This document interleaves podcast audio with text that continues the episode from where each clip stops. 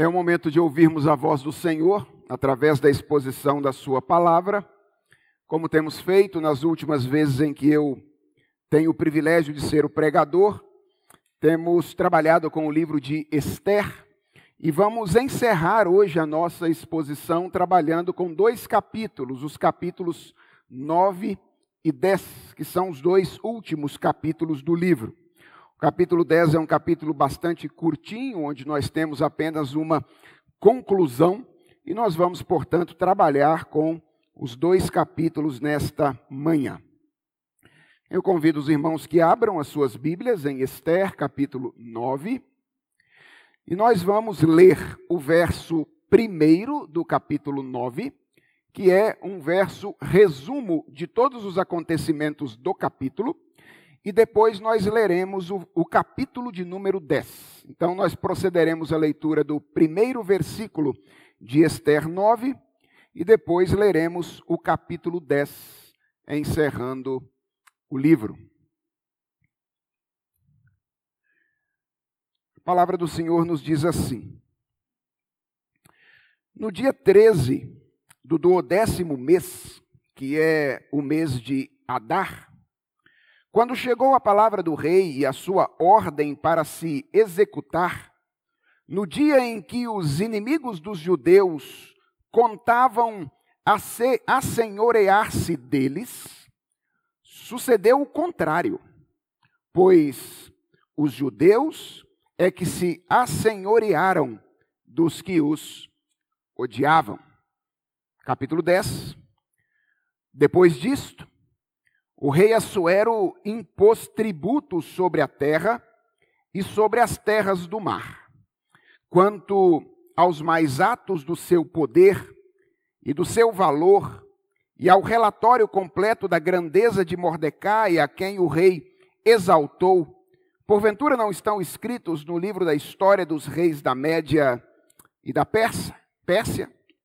Pois o judeu Mordecai foi o segundo depois do rei Assuero, e grande para com os judeus, e estimado pela multidão de seus irmãos, tendo procurado o bem-estar do seu povo e trabalhado pela prosperidade de todo o povo de sua raça.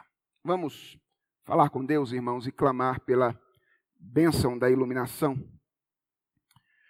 Senhor, nós estamos diante da tua palavra nesta manhã palavra que é viva, eficaz, mais penetrante do que espada de dois gumes, palavra que pode cortar aquilo que nada mais pode cortar, que é o nosso coração. E nós queremos pedir ao Senhor que tu queiras nos abençoar, enquanto nós ah, aprendemos com a tua palavra nesses dois capítulos, que o Senhor nos ensine nos exorte, nos corrija, nos console, nos conforte, daquela maneira poderosa que apenas o Senhor, por meio da tua palavra e espírito, pode fazer. Fala conosco, Senhor.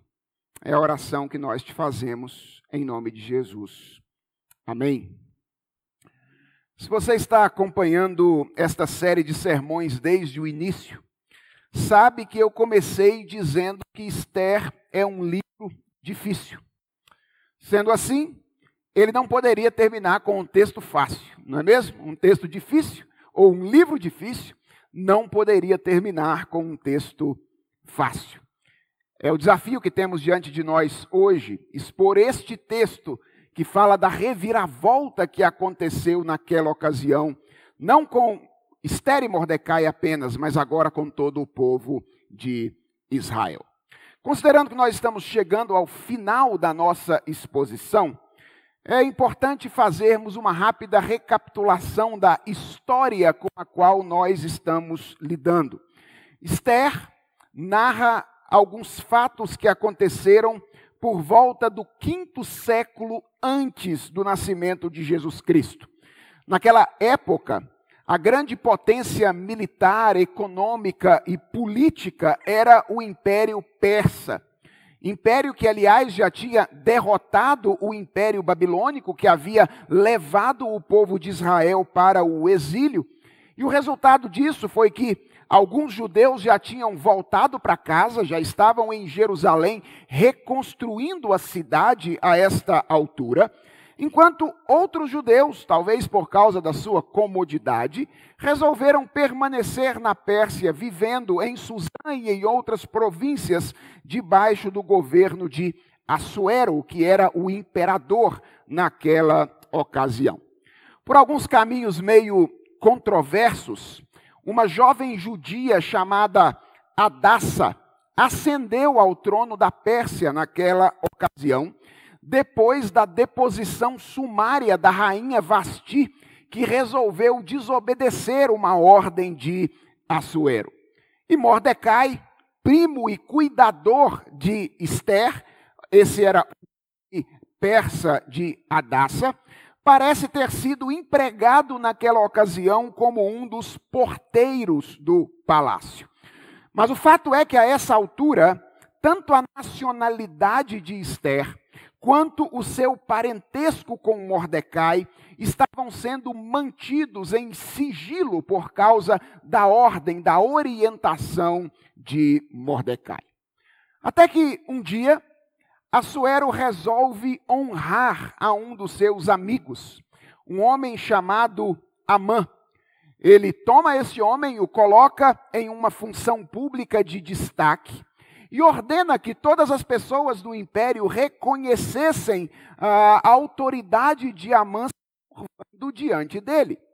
Todas as pessoas faziam isso com a maior naturalidade do mundo, mas Mordecai não. Mordecai não engolia a obrigação de ter de reverenciar um inimigo histórico do seu povo e da sua família. E a questão é que isso incomodava profundamente a esse homem chamado Amã. Ele era um homem ávido por reconhecimento. Ele adorava ser reconhecido pelas pessoas. Então, embora todo mundo o reconhecesse, o fato de que um homem, um porteiro do palácio, não o reconhecia, trazia ele um profundo incômodo. Foi quando ele teve uma ideia brilhante e bastante proporcional.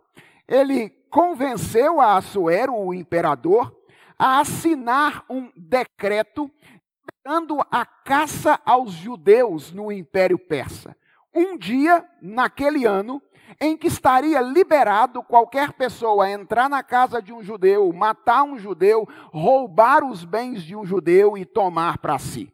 Cópias desse decreto foram feitas, foram enviadas para todo o império, e onde essas cópias chegavam, o resultado entre os judeus era choro, jejum, lamento e vergonha. Mordecai então toma conhecimento disso e vai ter com Esther. E ele que antes havia pedido para Esther manter em sigilo a sua identidade, agora diz: Esther, não há o que fazer. Você precisa interceder pelos judeus. Ela, no começo, reluta em virtude do risco que estava envolvido naquela tarefa, mas depois ela toma coragem, ela se dispõe e ela vai ter com Assuero a fim de interceder pelo povo de Israel. E Deus, então, na maioria das vezes, completamente à parte de atitudes de Esther ou de Mordecai, mas em outras ocasiões, utilizando a história desse, ou as atitudes desses personagens, promove uma grande reviravolta. Em apenas dois dias, Amã é morto, pendurado numa estaca que ele havia levantado para que Mordecai fosse pendurado nela Esther recebe os bens que pertenciam a Amã e Mordecai passa a ocupar a função política que pertencia a este homem.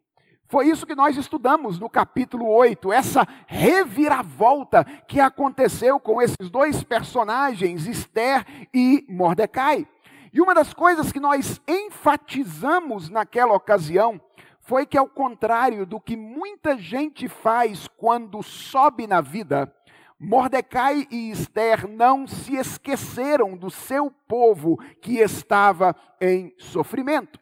Eles continuaram a trabalhar para que os outros experimentassem a libertação, a mudança, a reviravolta que eles tinham experimentado. Como? Eles tentaram revogar o decreto no começo. Mas na Pérsia havia uma lei que dizia que decretos persas jamais podiam ser revogados. Então eles tiveram uma ideia.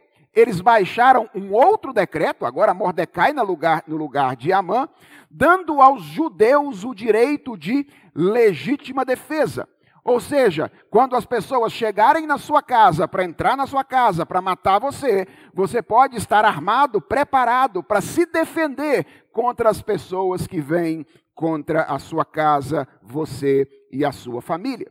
E então, cópia desse decreto foi enviada para 127 províncias do império, e onde elas chegavam, o resultado era alegria, banquete e festa.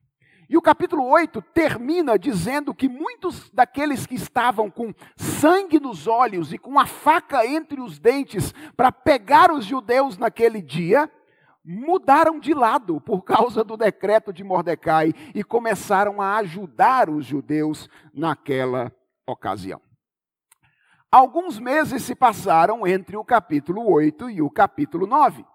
E agora chegou o grande dia, aquele dia determinado para a caça aos judeus. E ao contrário do que você pode imaginar, o narrador não faz qualquer suspense para relatar aquilo que aconteceu. Nós lemos o verso primeiro dos preparando para a nossa mensagem e você percebeu que ele é um spoiler, não é? O narrador começa dando um spoiler. Ele diz aí: no dia 13 do duodécimo mês, que é o mês de Adar, quando chegou a palavra do rei e a sua ordem para se executar, naquele dia em que os inimigos dos judeus contavam a, senhore, a senhorear-se deles, sucedeu o contrário, pois os judeus é que se assenhorearam dos que o odiavam. Se o que você queria saber era só o que aconteceu, pode ir embora, ok? Não precisa terminar de ouvir o sermão, você já sabe o que aconteceu naquela ocasião. É claro, eu não estou recomendando que você faça isso, porque na história bíblica o meio é tão importante quanto o final. Então preste atenção para ver o que aconteceu neste meio. Mas o texto começa declarando que a reviravolta que inicialmente aconteceu com Esther e Mordecai e foi experimentada inicialmente por eles, foi ah, compartilhada com todo o povo de Israel que estava espalhado pelo império. E a partir dessa afirmação ou informação básica, o autor faz três coisas no restante do capítulo 9. Primeiro, ele detalha os acontecimentos daquele dia. Então, se você lê o início do capítulo 9, você vai perceber que você tem um detalhamento da maneira como se deu aquela batalha. Depois, ele descreve como os judeus reagiram àqueles acontecimentos. Ou seja, depois de terem vencido a guerra, o que é que os judeus fizeram? E ele termina lá no capítulo 10 com uma conclusão comum mais curiosa. E nós vamos dividir a nossa mensagem nesses três momentos. Nós vamos ver primeiro o detalhamento dos acontecimentos daquele dia, depois nós vamos ver a reação dos judeus à vitória naquele dia, e depois vamos caminhar em direção à conclusão que está no capítulo 10. Então comecemos aí pelo detalhamento daquilo que aconteceu. Eu quero chamar a sua atenção logo de início para um detalhe que me parece muito importante quando a gente começa a lidar com o capítulo 9 do livro de Esther. Qual detalhe é esse? É que o capítulo 8 termina com a informação de que muitos daqueles que estavam contra os judeus, só de ler o decreto de Mordecai, mudaram de lado depois que ele foi promulgado. Então, o capítulo 8 termina dizendo: muito, muita gente veio para o lado dos judeus. Mas o capítulo 9 começa com o relato de uma batalha. que, que isso mostra para nós, irmãos, logo de imediato? Isso mostra que, embora as ações de Deus na história sejam claras algumas vezes a ponto de atrair a atenção de algumas pessoas, sempre haverá aquelas que permanecerão cegas e continuarão perseguindo o povo de Deus. Foi o que aconteceu na Pérsia naquela ocasião. As ações de Deus estavam patentes, elas estavam evidentes. Tanto é que algumas pessoas, só de ver o decreto, mudaram de lado. Mas muitas outras pessoas permaneceram onde estavam, cegas às ações de Deus e dispostas a agir contra os judeus naquela ocasião. A diferença é que Deus já tinha feito algo em favor do seu povo, e agora os judeus tinham duas coisas. Primeiro, eles tinham um decreto que lhes permitia a reagir, se preparar para reagir, e depois eles tinham um concidadão, Mordecai, que estava exercendo uma função importante no império naquela ocasião, cuja fama estava se espalhando pelas 127 províncias, e isso obviamente atraía a boa vontade dos políticos locais para com os judeus. Agora, o segundo homem do império é um judeu.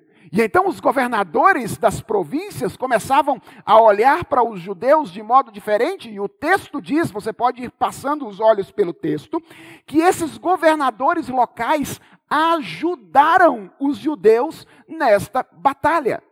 A gente não sabe exatamente como, a gente não sabe, por exemplo, se eles deram informações privilegiadas para os judeus dos esconderijos daqueles que estavam se organizando para pegá-los. A gente não sabe se eles deram armas para os judeus, chamaram, olha, aqui estão algumas armas para vocês se defenderem. A gente não sabe se eles usaram parte do exército deles para ajudar os judeus na batalha naquela ocasião. É difícil saber como os judeus foram ajudados, mas o texto diz de maneira muito clara que os judeus receberam apoio dos governantes locais do império naquela ocasião. E o resultado disso foi uma reação extremamente bem sucedida. Apenas na capital do império, na cidade de Suzã, o texto diz que os judeus mataram 500 homens naquela ocasião. 500 pessoas que atentaram contra os judeus foram mortas naquela ocasião.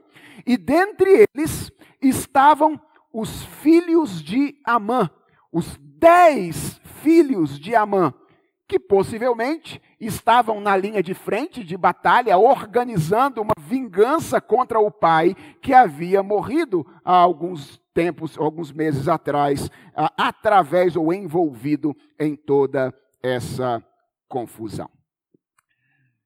Irmãos, mesmo que nós nos lembremos de que esta é uma ação reativa, ou seja, os judeus não estão entrando na casa de ninguém para matar as pessoas lá no império, eles estão reagindo a pessoas que estão indo até eles. Mesmo que a gente se lembre que aqui nós temos uma ação reativa, esse número de mortos deixa a gente um pouquinho incomodado, não é verdade? 500 pessoas? O povo de Deus matou apenas na, naquela cidade, naquela ocasião. Mas a gente engole isso seco e continua a leitura da narrativa. Para sermos informados que quando Assuero tomou conhecimento de que ah, 500 pessoas tinham morrido na cidade de Suzã naquele dia, ele foi até Esther sem que ela pedisse. Veja que interessante, das outras vezes é Esther que tem que ir até Assuero. Mas agora as coisas estão tão favoráveis que é Assuero quem vai em direção a Esther. E ele vai para perguntar se ela estava satisfeita ou se ela queria mais alguma coisa. Eu imagino que Assuero eh, queria ouvir que Esther estava satisfeita naquela ocasião. É, é, é isso que nós esperamos. Talvez fosse o que ele esperasse e é o que nós esperamos. Mas estranhamente, não é isso que acontece. Quando Assuero chega para Esther e diz: E aí, Esther, está satisfeita? 500, 500 pessoas que atentaram contra os judeus hoje foram mortos na cidade de Suzã. Ela diz: Tô não. Eu quero mais duas coisas. E, e diz: Pode dizer, Esther. Primeiro, eu quero mais um dia de extensão de decreto. Ou seja, hoje os judeus estavam liberados para reagir, eu quero que o decreto seja estendido para o dia de amanhã. Então, amanhã eu gostaria que os judeus tivessem a mesma liberdade. E a segunda coisa que eu quero é que os cadáveres dos dez filhos de Amã sejam expostos publicamente na praça da capital do império, a cidade de Suzã. Aqui o incômodo começa a ficar um pouquinho maior, não é verdade? Não era o que a gente esperava da doce Esther, não é? Que ela pedisse mais um dia de extensão de decreto e os cadáveres dos filhos de Amã pendurados na cidade de Suzã naquela ocasião. Fica incômodo, principalmente porque nós descobrimos que o resultado do pedido de Esther é que outros 300 homens são mortos na cidade de Suzã pelos judeus no dia seguinte. Mas sabe é, quando é que o estômago embrulha mesmo? Quando nós lemos no verso de número 16, qual foi o resultado total da batalha em todo o império. Sabe quantas pessoas os judeus mataram em todo o restante do império naquela ocasião? 75 mil pessoas. Soma-se isso aos mortos da cidade de Suzã, e nós temos então uma batalha que matou 75.800 pessoas nesta ocasião. Irmãos, para nós é extremamente desconfortável lidar com essa informação. Sobretudo, lidar com o fato de que o texto bíblico descreve essa matança com muita naturalidade. Ele faz isso com muita naturalidade. Mas nós não podemos fugir disso. É desconfortável para nós olhar o povo de Deus fazendo isso, matando 75.800 pessoas nessa ocasião. E eu creio que nós precisamos lidar com esse desconforto. E lidar com esse desconforto significa, primeiramente, reconhecer que ele é de alguma forma natural. Eu creio que, em algum nível, esse desconforto é natural para nós. Por duas razões, pelo menos.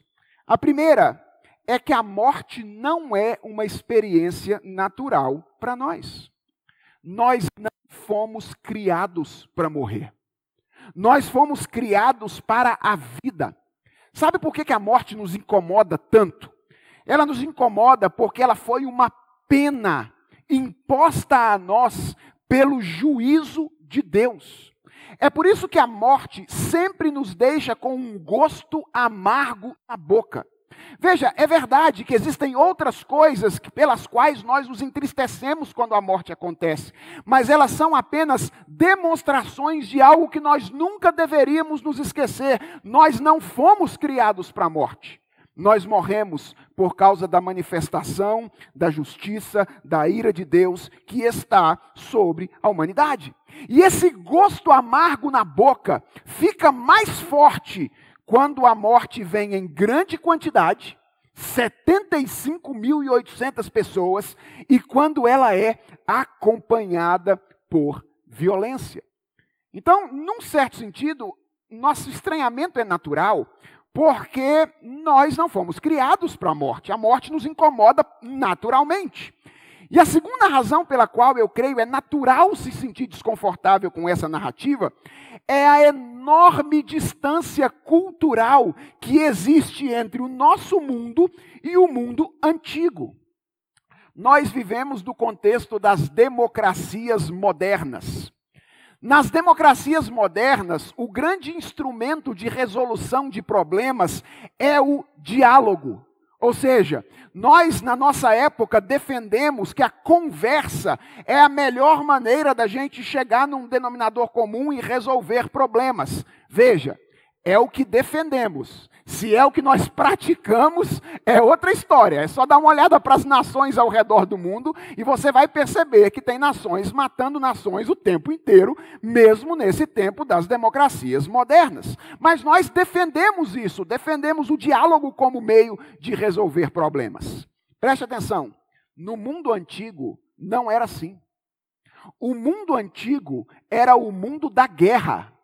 Sabe como é que as pessoas resolviam dilemas quando elas estavam tretadas uma com a outra naquela ocasião? Elas propunham um duelo, ok? Cada um com a sua espada. Quem matar o outro tem razão.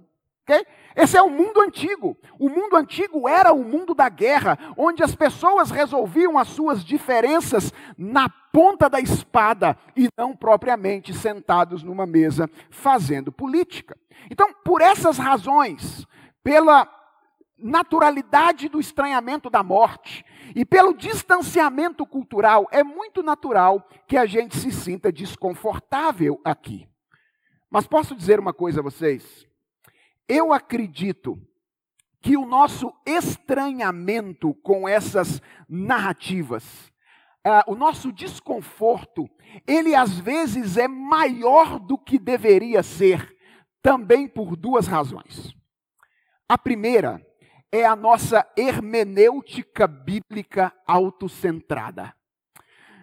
Sempre que nós nos aproximamos para ler um texto bíblico, nós nos aproximamos com um conjunto de opiniões prévias. Vocês sabiam disso? Quando a gente vai ler um texto bíblico, a gente tem um conjunto de pressuposições, de pressupostos que a gente leva. Todos nós temos preconceitos. Eu sei que essa palavra é feia, mas ela só significa conceitos anteriores. Todos nós, quando vamos ler um texto, texto da Bíblia, nós carregamos os nossos preconceitos.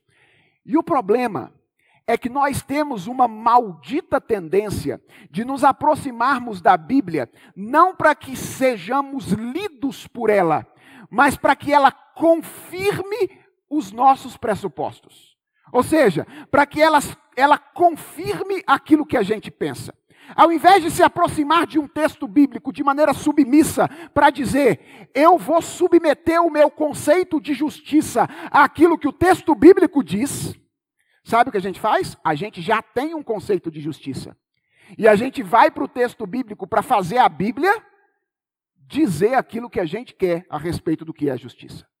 Então, a, nossa hermenêutica autocentrada, a nossa tendência de interpretar a Bíblia fazendo ela dizer o que nós queremos que ela diga, nos faz sentir ainda mais desconfortáveis com esse texto.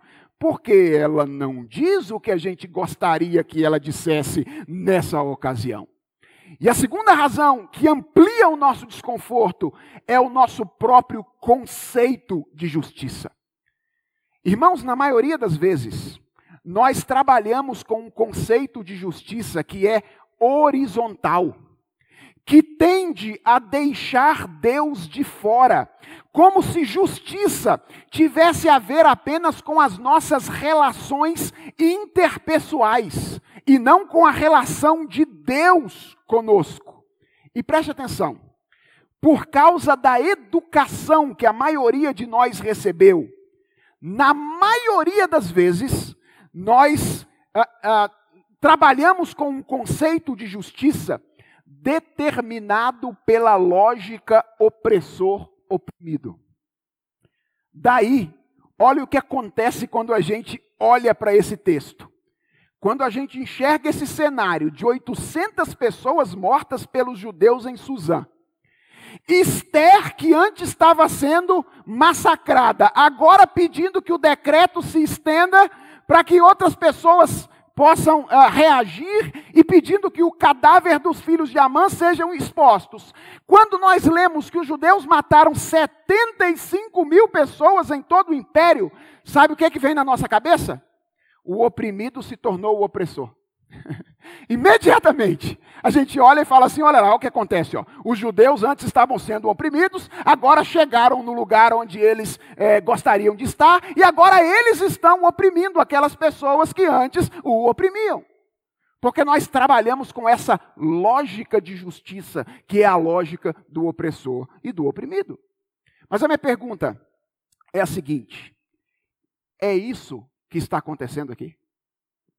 O que nós temos nesta passagem é a descrição de um povo que está oprimindo o outro meramente por razões políticas, meramente por razões econômicas. E a resposta é não.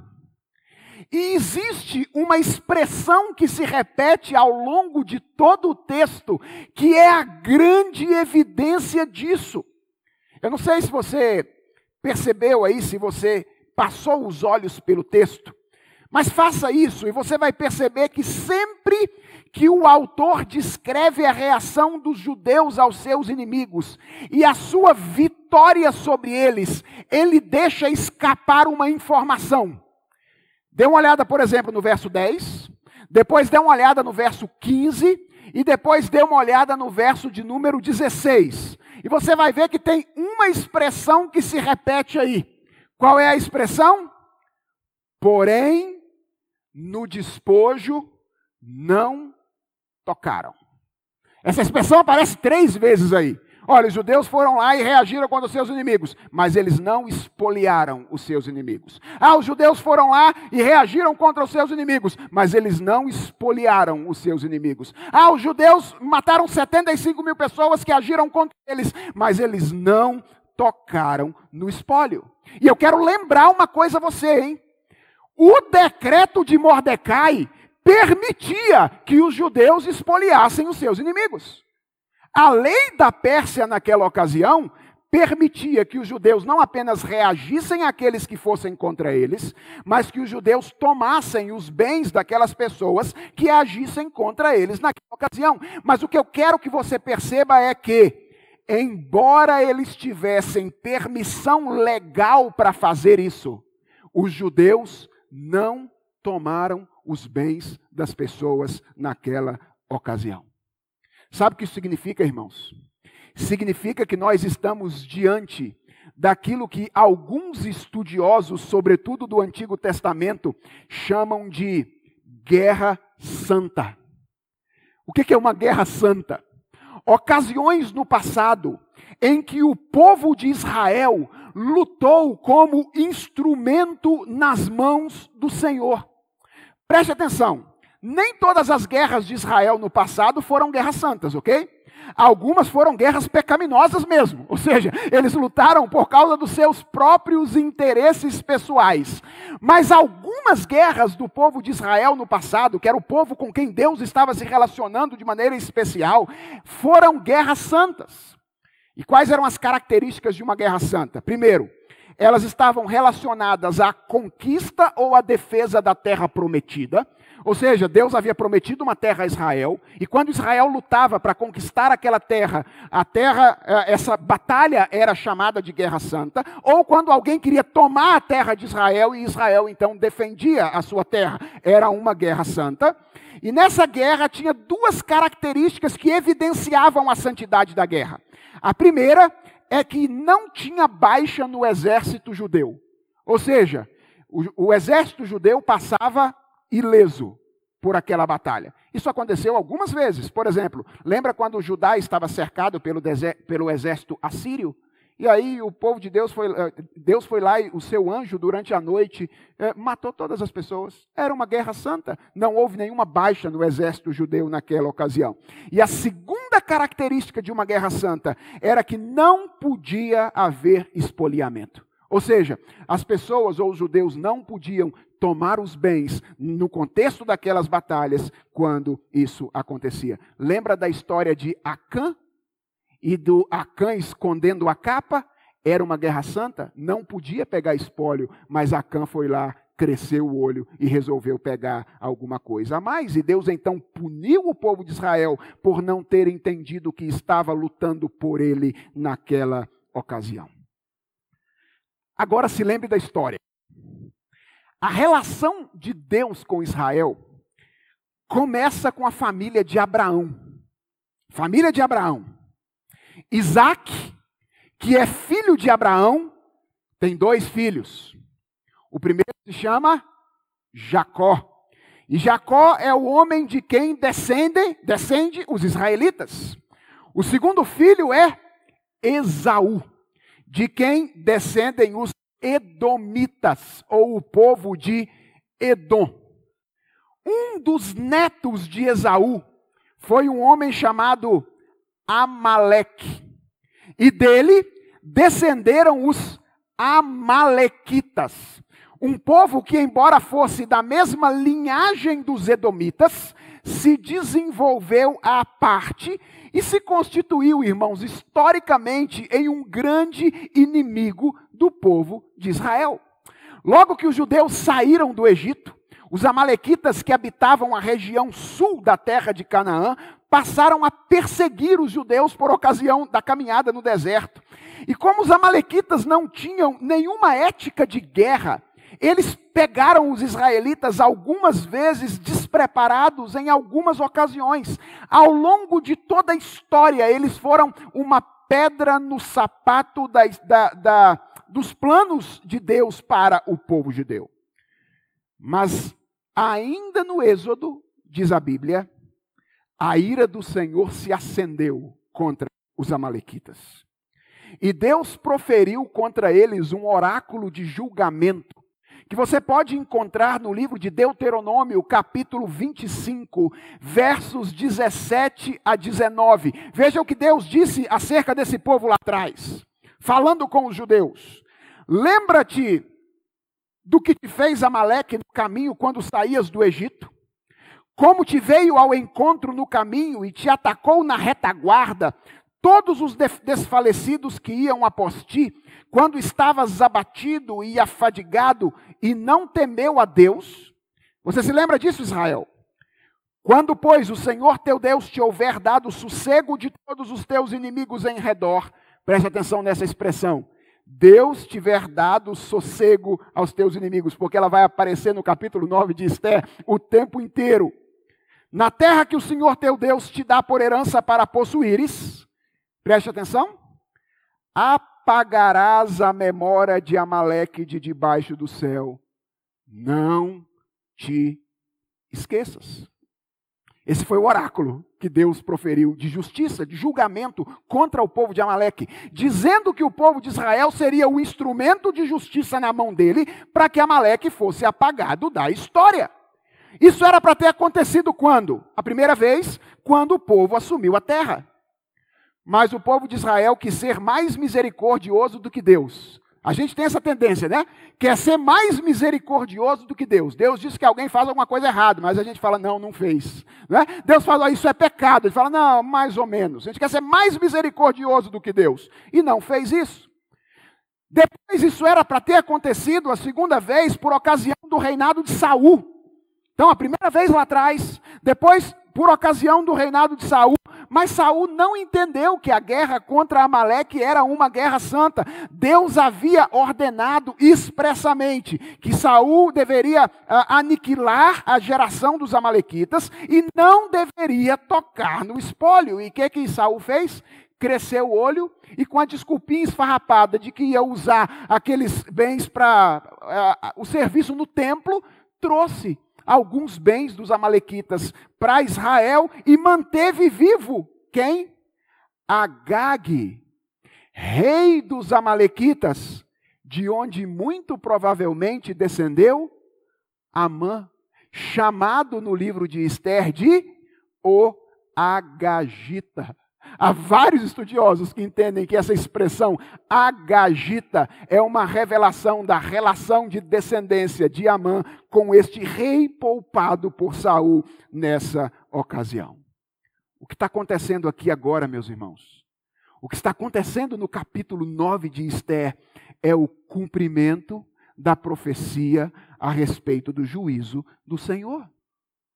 O povo que está sendo objeto da graça de Deus, da misericórdia de Deus, que é o povo de Israel, também está sendo instrumento da sua justiça contra um povo que ao longo da história se opôs aos planos do Senhor.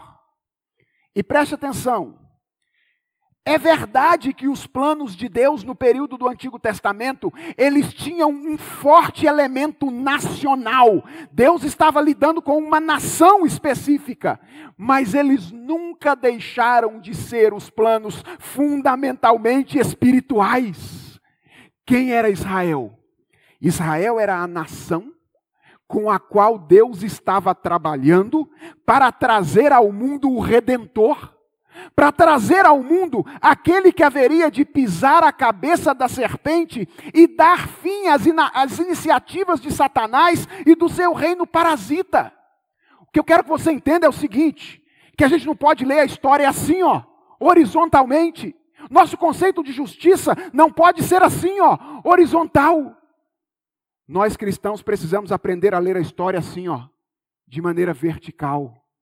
Deus está fazendo alguma coisa na história. Deus está atuando na história. E aqui está Deus exercendo o seu juízo contra os seus inimigos. Porque as iniciativas de Amaleque contra os judeus no período do Antigo Testamento, tentando impedir que eles se fixassem na terra prometida, agindo contra eles quando eles estavam fixados lá, nada mais eram do que iniciativas de Satanás, contrárias ao plano, ao projeto redentor de Deus de trazer à existência nesta realidade o seu redentor. O que eu quero que você perceba é que o pedido de Esther está plenamente em conformidade com aquilo que está acontecendo nesta ocasião, que é a manifestação do seu do juízo de Deus. Enquanto outras pessoas lá atrás tiveram medo de exercer a justiça, aqui tem uma rainha corajosa dizendo: vai até o final. Deus disse que precisa ir até o final. Então nós queremos mais um dia, mais um dia, para que a justiça de Deus seja manifesta de maneira cabal e final contra este povo. E para que a justiça de Deus se torne pública, diz Esther, para que as pessoas percebam que Deus é justo juiz. Então o cadáver dos filhos de Amã. E atenção, Esther não estava fazendo nada diferente do que era comum na sua época, ok? Era assim que as pessoas manifestavam o poderio delas contra outras nações naquela ocasião, colocando cadáveres mortos nas ruas e expondo essas pessoas. Irmãos, o que é que isso nos ensina? Isso nos ensina esse detalhamento inicial da, da maneira como essa batalha aconteceu, nos ensina que é verdade que Deus é misericordioso. É verdade. Deus é todo misericórdia. Também é verdade que Deus recebe inimigos arrependidos. Mais do que isso, Deus exige que o seu povo receba inimigos arrependidos. Embora esses inimigos tenham feito gato e sapato do povo de Deus no passado. Deus é tão misericordioso que ele diz assim: Paulo foi perseguidor da igreja, matou cristão, é isso? Então, agora vai ser crente. E manda Paulo entrar na igreja primitiva. Se você tivesse lá, você recebia Paulo com facilidade? Paulo chegando na igreja de Santa Amaro, acabou de matar uns 300 cristãos lá fora. Aí ele chega e fala: Me tornei um cristão. Você ia dar a destra de companhia e falar: Paulo, fica à vontade aqui, ó, do nosso lado. Deus manda fazer isso, porque Deus é misericordioso. Deus recebe os seus inimigos. Deus, é, inimigos arrependidos. Deus exige que o seu povo receba inimigos quando eles se arrependem. Se existe alguém aqui que foi inimigo do povo de Deus, historicamente, se alguém está me ouvindo e nunca gostou de crente, deixa eu lhe dizer: aqui nós recebemos inimigos arrependidos. Não interessa o que você tenha feito contra nós, se você quiser se tornar um dos nossos, nós recebemos você. Porque Deus é misericordioso. Mas atenção, o mesmo Deus que é misericordioso é um Deus justo. E ele não faz vistas grossas ao pecador impenitente. Ele não faz vistas grossas àquele que, aliado ao exército do inimigo, se opõe ao avanço do seu reino neste mundo. Deus é juiz. E com a mesma naturalidade e paixão que eu disse que nós recebemos você, caso você seja um, um, inimigo arrependido, eu preciso alertar você e dizer: se você continuar vivendo de maneira contrária à vontade de Deus, se opondo ao reino de Deus, um dia o seu fim irá chegar. Porque Deus é misericordioso, sim, mas Ele também exerce a sua justiça. E exercendo a sua justiça, ele dá descanso ao seu povo. A pergunta é: como é que os judeus reagiram depois dessa ocasião? E nós caminhamos então para o segundo grande momento da nossa mensagem. O texto diz que com a vitória conquistada, instaurou-se um tempo de celebração no reino da Pérsia. Nas províncias, a celebração aconteceu em que dia? O dia 14 do mês de Adar, porque afinal de contas, lá teve apenas um dia de batalha, que foi o dia 13. E em Suzã, quando é que a festa aconteceu? No dia 15, porque afinal de contas, lá em Suzã, houve dois dias de batalha. E o texto diz que esses dois dias, um no império, dois em Suzã, foram regados a alegria, foram regados a festa, foram regados a muita comida. As pessoas preparavam refeições e compartilhavam umas com as outras. Crente gosta de comer, não é verdade? E aí as pessoas faziam lá um cozido e levavam um prato para uma família, e outra fazia lá uma carne de porco, não, carne de porco não podia naquela ocasião, e, e levava lá para as outras pessoas. Era assim que as pessoas iam trabalhando e festejando naquela ocasião. E Mordecai percebeu a importância daquilo que estava acontecendo e escreveu aos judeus, incentivando, isso está aí no verso de número 20, que eles fizessem aquilo com regularidade nos anos seguintes.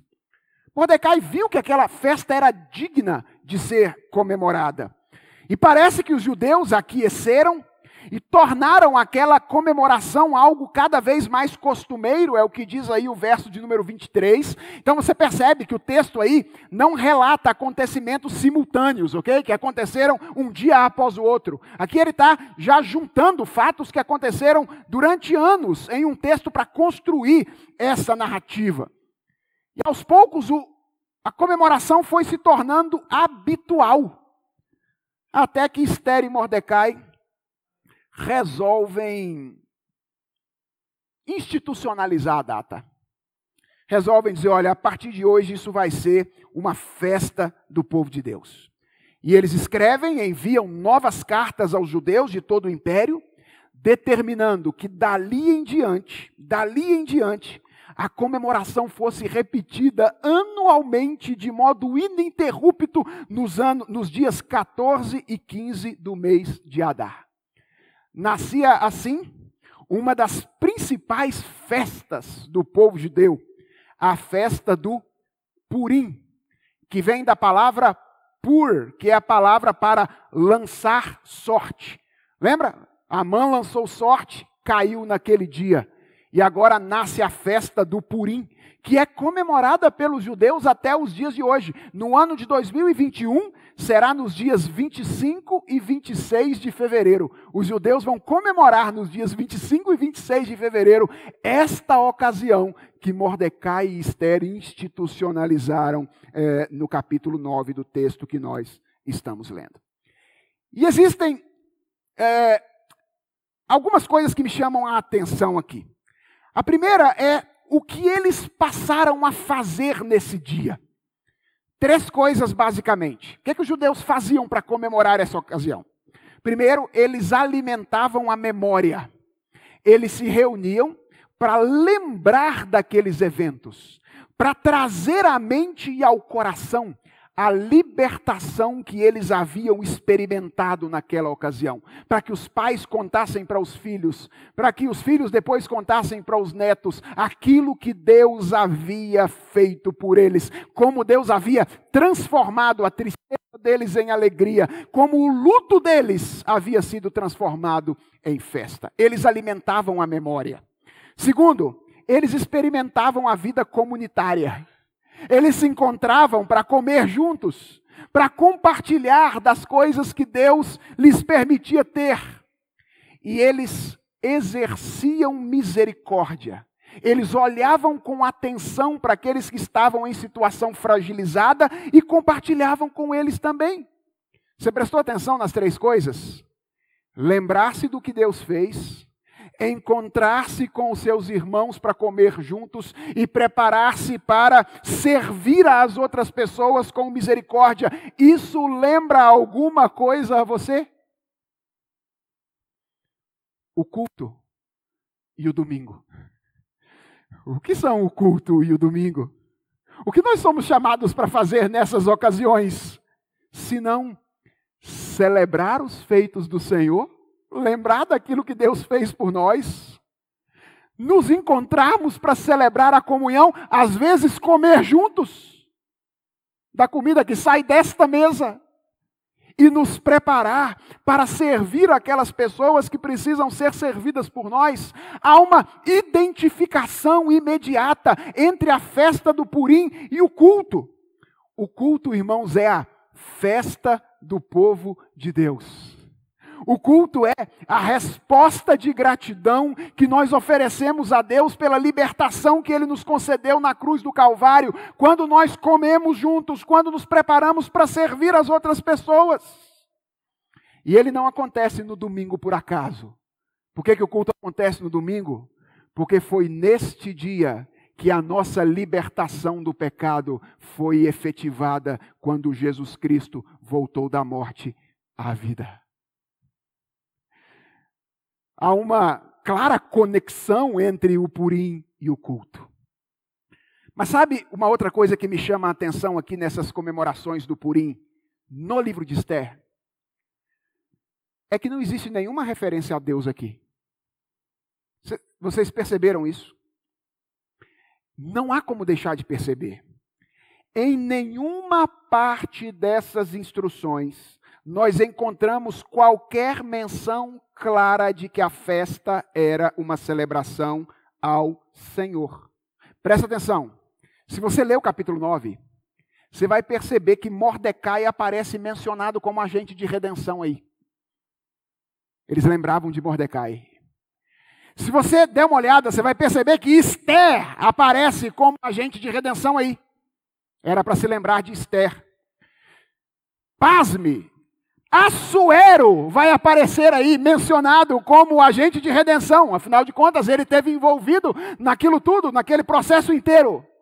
Mas sabe o que me deixa de boca aberta? Deus não aparece aí. E aí você diz: por que, que isso te deixa de boca aberta, pastor?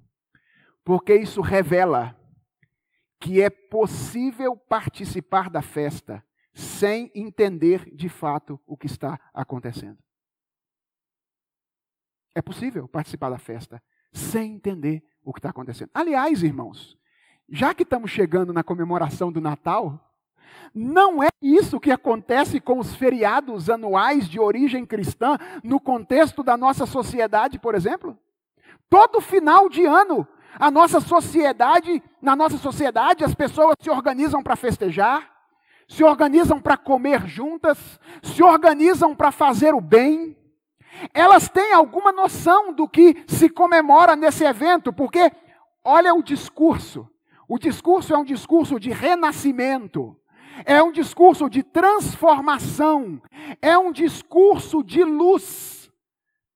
Mas as pessoas falam sobre todas essas coisas como se Deus não, não tivesse a ver com elas. E todo ano nós cristãos ficamos nos esforçando na sociedade para reafirmar o verdadeiro sentido do Natal. Por quê? Porque ele foi perdido. É possível participar da festa sem entender o que está acontecendo.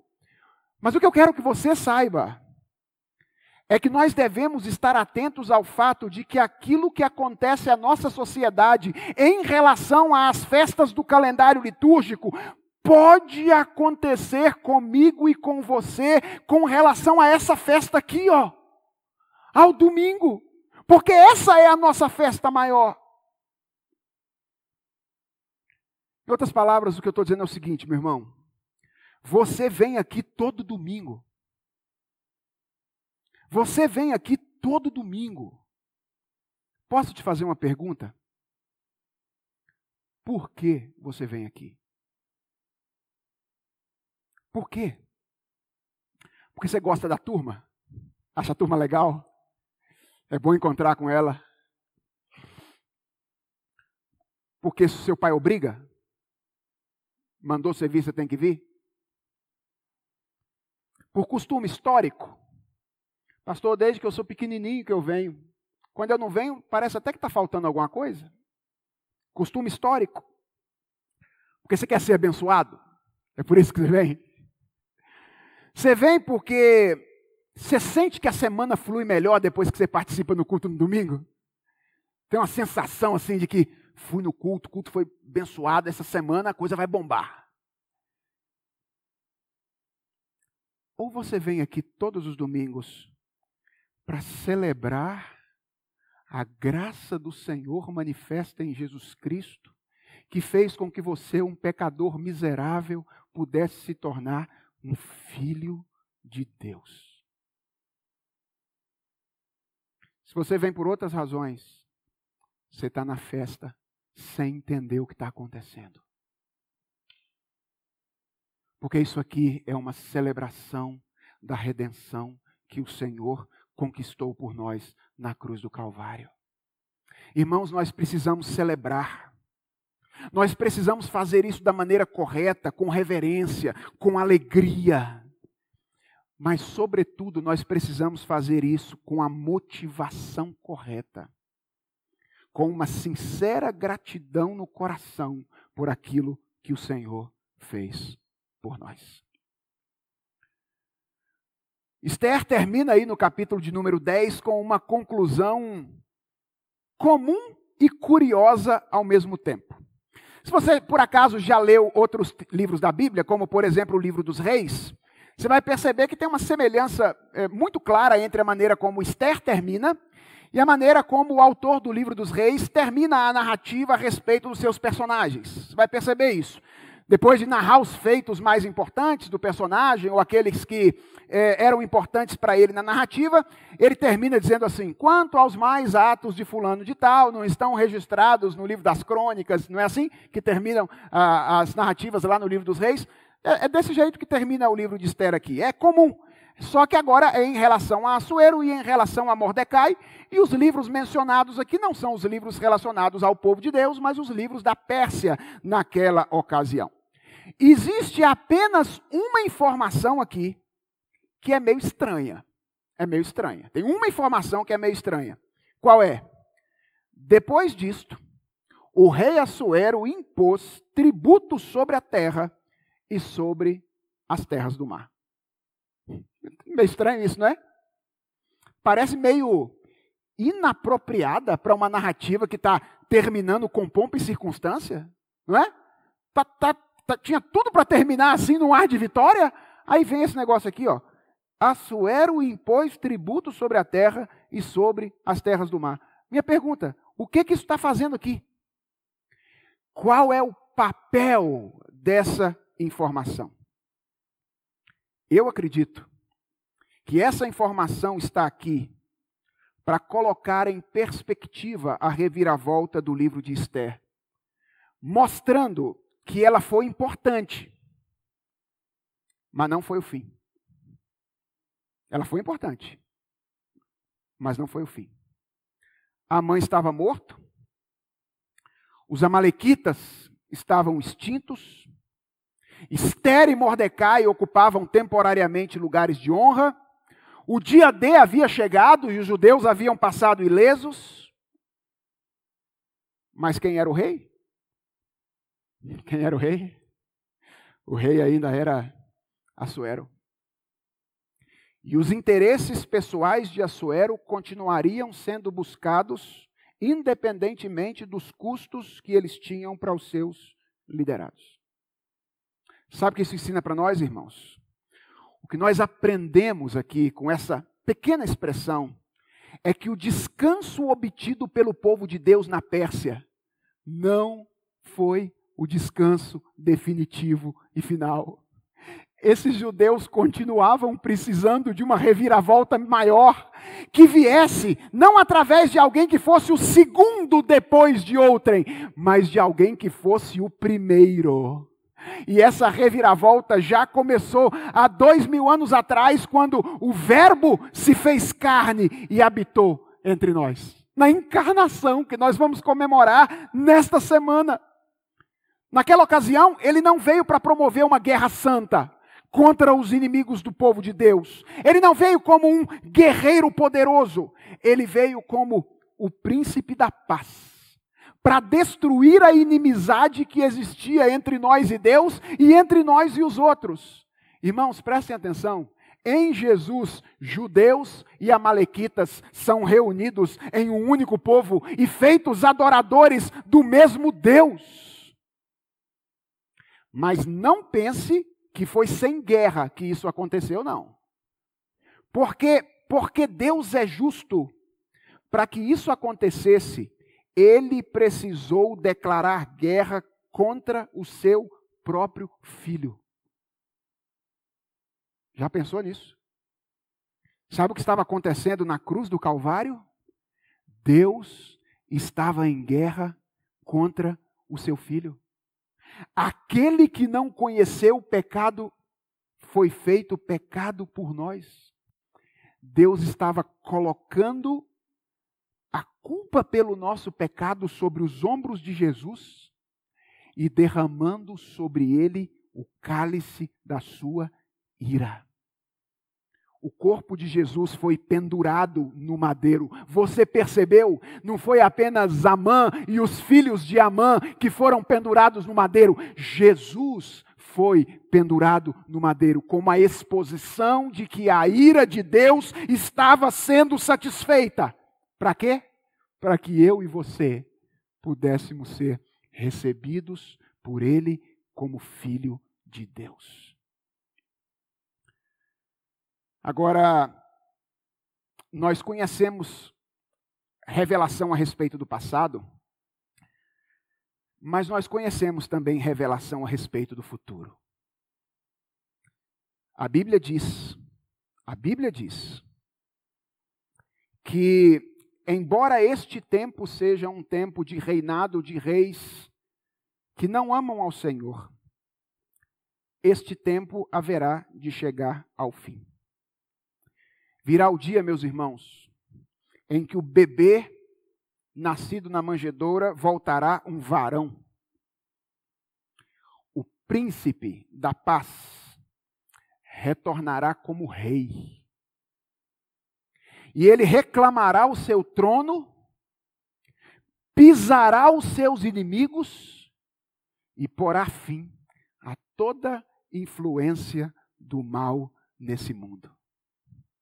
Naquele dia, como nós lemos hoje no livro do Apocalipse, os anjos finalmente proclamarão: o reino do mundo se tornou do nosso Senhor e do nosso e do seu Cristo. E ele reinará pelos séculos dos séculos. Essa é a nossa esperança.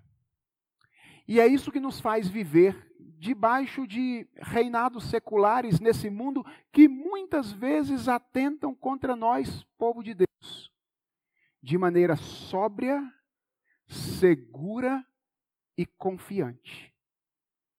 Nós sabemos, de vez em quando se levanta uma mão atenta contra o povo de Deus. Deus levanta uma estéreo, um Mordecai, nos livra temporariamente, mas Assueros continuam reinando. Se nós soubéssemos apenas disso, nós não teríamos esperança para continuar. Mas não é apenas disso que sabemos.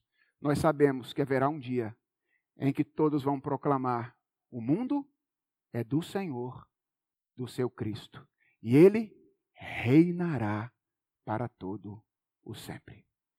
Vamos orar? Senhor nosso Deus e Pai, às vezes é difícil viver no meio desse vai e vem de casas seculares nas quais nós vivemos. Momentos em que somos perseguidos, outros momentos em que nos tornamos influentes, mas no final das contas continuam reinando por aqui aqueles que não temem ao Senhor. Pai, obrigado pela comemoração dessa semana, a encarnação do Verbo. Obrigado porque aquilo que o Senhor prometeu fazer já começou há dois mil anos atrás. E obrigado também, Senhor, pela promessa da tua palavra. Obrigado porque ela nos diz que o bebê nascido humilde na manjedoura voltará para reger as nações com cetro de ferro. Senhor, nós aguardamos esse dia. Como nós aguardamos esse dia. E nós queremos pedir ao Senhor, como igreja tua, no meio de tanto sofrimento no qual nós vivemos nos últimos dias, vem logo, Senhor Jesus. Abrevia o tempo, dá fim logo a esses reinados que não temem ao Senhor. Nós te pedimos, ó Senhor, abrevia esse tempo, para que nós possamos, num mundo em que não há mais maldade, não há mais tentação, num mundo onde o nosso coração já será, já será completamente teu, num mundo em que a, a, as dimensões da cultura reverberarão a tua beleza, a tua justiça, a tua glória, nós possamos viver para sempre contigo. É isso que nós ansiamos, Senhor. E enquanto isso não acontece, nós te pedimos, ensina-nos a viver aqui de maneira fiel ao Senhor. Não nos permita desviar, nem para a direita, nem para a esquerda Faz-nos amar o culto, faz-nos amar os nossos irmãos, faz-nos amar o serviço eclesiástico, para que através disso tudo nós possamos conhecer mais ao Senhor e nos aproximar de Ti. E que assim a tua igreja continue crescendo, se desenvolvendo, para nossa felicidade, mas sobretudo para a honra e para a glória do nome do Senhor. Te fazemos em nome de Jesus Cristo. Amém.